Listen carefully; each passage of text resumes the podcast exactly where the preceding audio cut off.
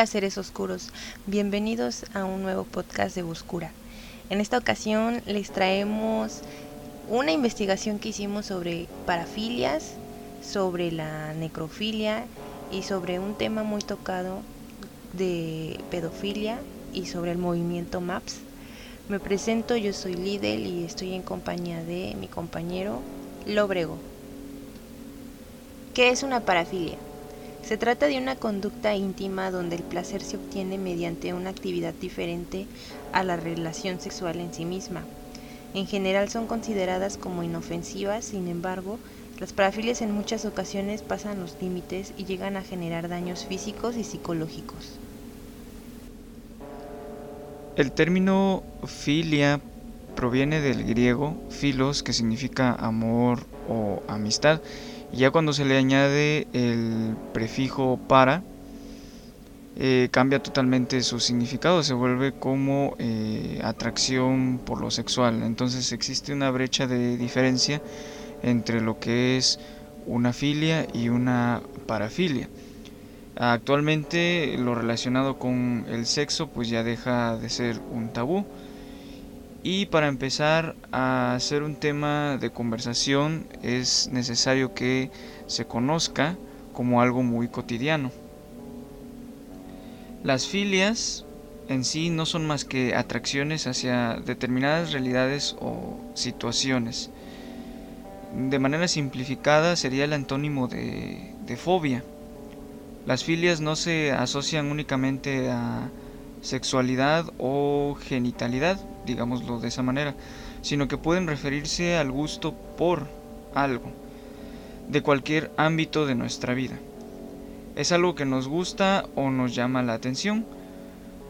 Por ejemplo, la agorafilia sería la atracción a los espacios abiertos. Todo lo contrario a la agorafobia, que sería un término mucho más conocido, es la fobia a los lugares abiertos, lugares desconocidos.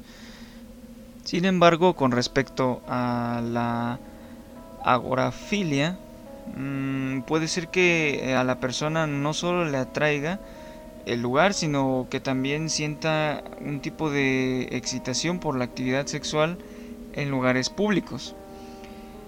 Aunque el término en sí se maneja de la misma manera, es decir, agorafilia para referirse a una filia como tal o a una parafilia también.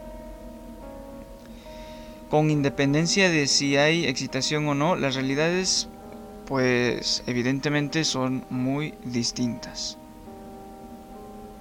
Las parafilias, por su parte, serían patrones de comportamientos sexuales, van más allá de un gusto normal en estos comportamientos sexuales, eh, la fuente predominante de placer no se encuentra eh, como tal en la cópula, sino en alguna otra actividad, objeto o situación poco habitual. La característica principal reside en la presencia de repetidas e intensas eh, fantasías, impulsos y comportamientos sexuales en torno a dichas situaciones. Además, otro aspecto importante que lo diferencia de las filias es que en las parafilias se causa daño al propio individuo o a otros, es decir, a terceros, violando los derechos de las personas, provocando incluso el malestar. Cualquier filia puede terminar siendo una parafilia si se causa daños con el objetivo de generar placer que solamente se satisface de esa manera. Si nosotros vemos un ejemplo, en el caso del Día de Todos los Santos, existe una conducta, digámoslo entre comillas, necrofílica, ya que en muchas culturas religiosas se honra a los fallecidos, se hacen rituales tradicionales en torno a la muerte, etc. Eh, de alguna manera, es decir, hay un gusto por la muerte, lo relacionado con la misma. Esto se referiría a la filia como tal, nada que ver con la parafilia relacionada con el comportamiento sexual en torno a los muertos, la necrofilia. Y bueno, gente oscura, vamos a ir a un breve descanso musical y en unos instantes regresamos.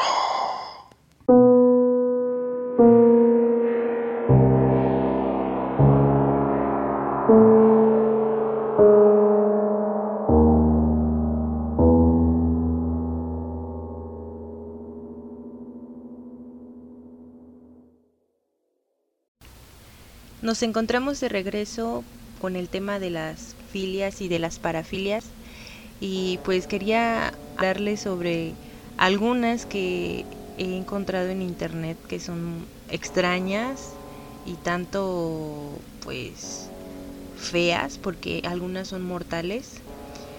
La autonepiofilia, que es la atracción por usar pañales. Hace unos dos meses me encontré con una publicación en Facebook de un muchacho que pues, le gustaba usar pañales, pero la filia ya atravesaba mm, un grado más porque se quería comportar como un bebé. Y esto pues ya le afectaba en su trabajo, en su con sus amistades, con su familia.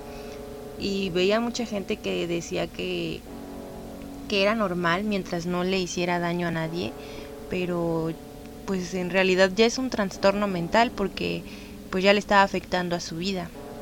También la misofilia, atracción sexual por la ropa sucia, esa es un tanto asquerosa.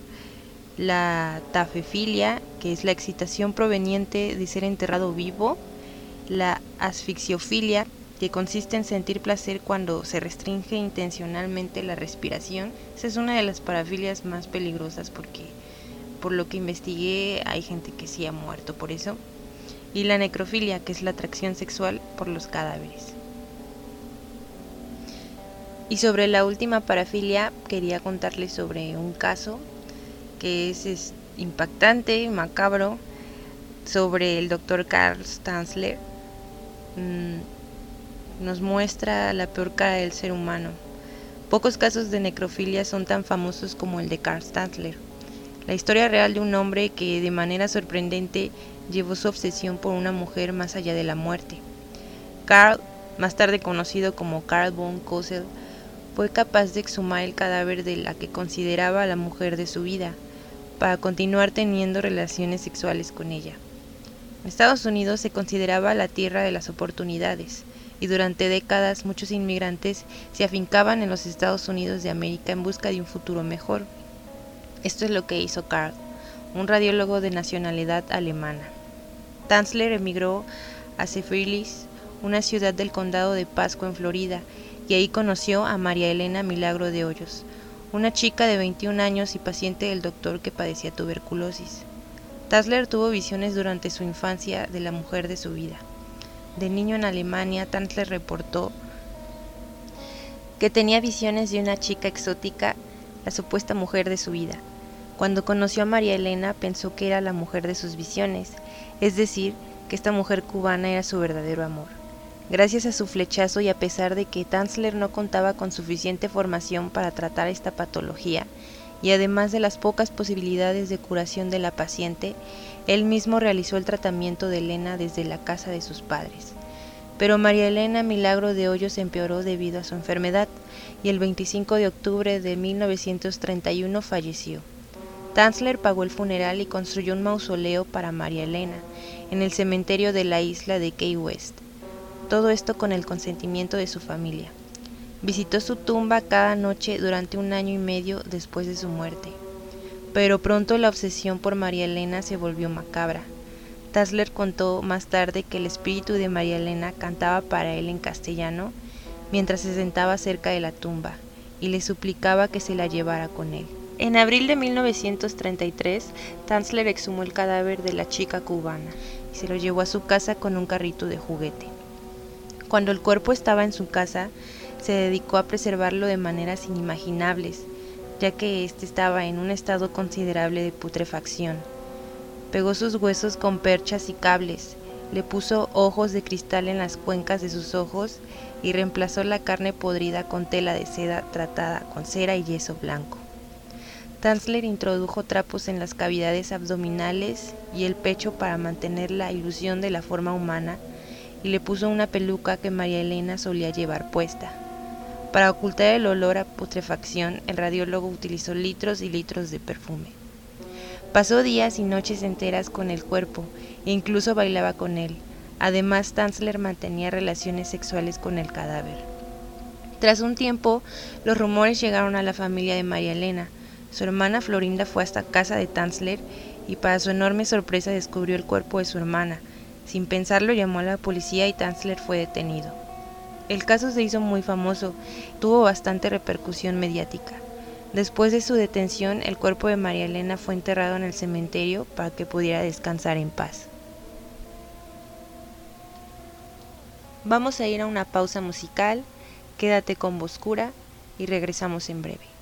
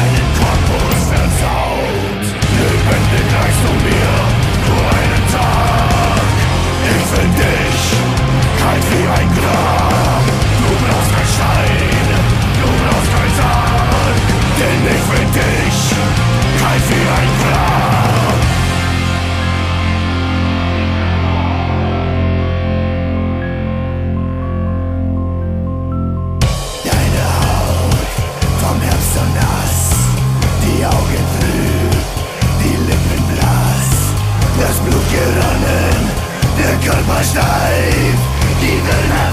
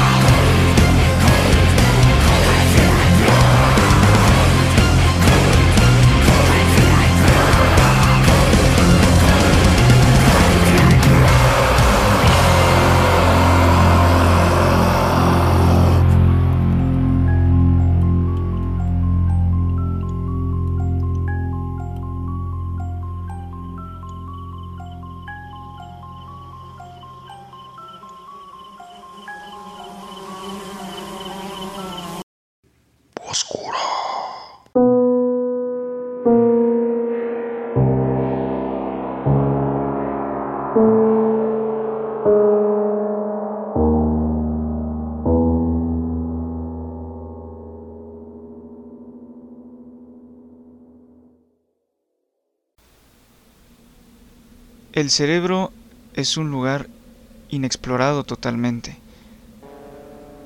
Es un sitio enigmático, infinito.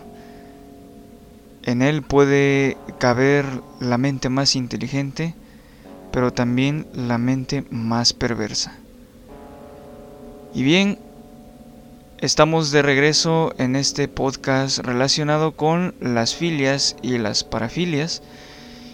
Y como ya lo había mencionado, tanto mi compañera Lidl como en el apartado donde expliqué la definición, quería recalcar nuevamente el concepto de filia con la diferencia que hay en una parafilia.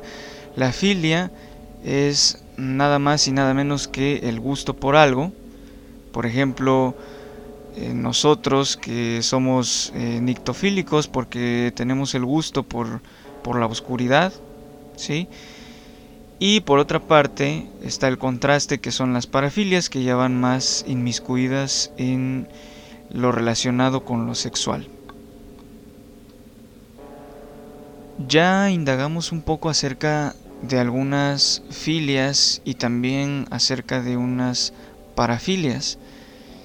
Y cabe señalar que existen muchísimas. Algunas son perversas y algunas otras son asquerosas como eh, la coprofilia que es la atracción por materia fecal o la hemetofilia que es eh, atracción por ver o sentir el, el, vómito de alguien más, ¿no? Esas son totalmente aberrantes y asquerosas. Pero también existe otra sobre todo que es una, una de las parafilias más nombradas y más tocadas en la actualidad. Sí, estamos hablando de la pedofilia. ¿Ok? Y con referente a, la pedofilia existe un movimiento conocido como MAP. Por las siglas eh, diríamos que significan Minor Attracted Person o referente a persona. Y esas siglas, si nosotros las juntamos, dirían MAP. Estos personajes, que se autodenominan de esta manera, intentan formar parte de la comunidad LGTBQ y piensan o quieren que la Organización Mundial de la Salud los elimine como tal, eh, como un trastorno sexual, ¿sí? quieren formar parte de un movimiento de pedófilos, o más bien son un movimiento de pedófilos que intentan por todos los medios hacer ver normal sus actitudes, otorgando argumentos y defendiendo sus intereses sexuales en niños y adolescentes. Entre sus argumentos, vamos a decirle argumentos entre comillas, porque realmente me parece que es algo totalmente desagradable y despreciable, mencionan ellos de esta manera. Nuestra orientación sexual debería ser aceptada por la sociedad. Puedes tener 40 años y enamorarte de una niña de 12 añitos. Mientras no cometas delitos, puedes estar en completa libertad y expresarte como dicte tu corazón. Así de mal tienen la cabeza estos sujetos. Hablando sobre este tema, puedo entender que son personas enfermas. Y he leído mm, en varias páginas que muchos psiquiatras recomiendan pues terapia para ellos. O estaba viendo que hasta estaban comercializando muñecas de tamaño de un niño para ese tipo de personas, para que pudieran satisfacer sus necesidades fisiológicas, pero no se me hace correcto que quieran normalizar algo que, que no está bien. Un niño no, no elige, en, a esa edad no tiene la capacidad de comprender algo como es el amor o el estar en una relación o no simplemente no me cabe en la cabeza cómo pueden pensar eso. Sí, exactamente, y a este grado pues los menores de edad sufren abuso por parte de estas personas que obviamente ya son mayores de edad, mayores de 40 años. Generalmente se da casos de que son personas que ajá, y que ya son muy muy mayores, o sea, son muy maduros. Tan solo eh, mencionar un dato muy importante que menciona la UNICEF. En el año 2014, en todo el mundo, 120 millones de niños, niñas y jóvenes habían sufrido abuso sexual.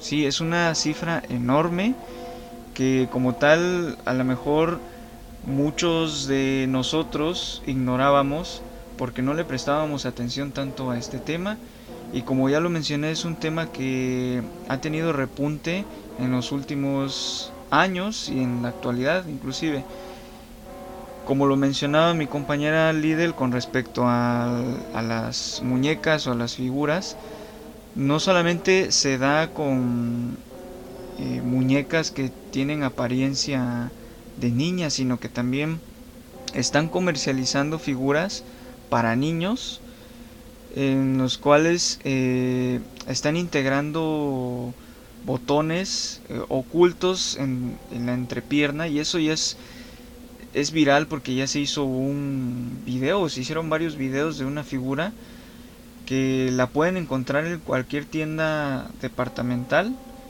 y es una figura que hace ruidos, o sea, extraños cuando se les presiona eh, dichos botones, ¿no? Entonces es una situación que las grandes élites, digámoslo de esa manera, las grandes eh, personas que tienen mucho dinero, que tienen buen posicionamiento económico, están tratando de eh, alterar la mente de los menores para que ellos mismos lo vean como algo normal, ¿no?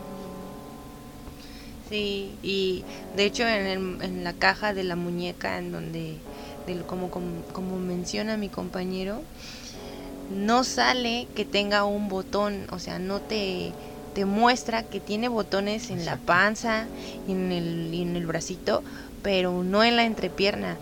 Y cuando le presionan ese botón hace ruidos como gemidos o riéndose como, como queriendo normalizar esas actitudes hacia los niños. Sí, entonces es una, es una situación la verdad muy, muy fea, muy complicada de, de tratar y para mí esta es una de las parafilias más, más graves. Obviamente las otras que tengan que ver con agresiones a terceras personas. Pero el hecho de agredir a un menor y llevarlo a un grado de abuso, sí, de su intimidad, ya es algo muy feo de qué hablar. Y bueno, criaturas de la noche, nos despedimos de ustedes, esperamos les haya sido útil esta información. Quisimos tocar este tema tan delicado ya que va más allá del horror, del terror que puedes vivir de manera paranormal porque esto es algo real. Nos estaremos escuchando en el próximo podcast de Boscura. Hasta la próxima. Thank you.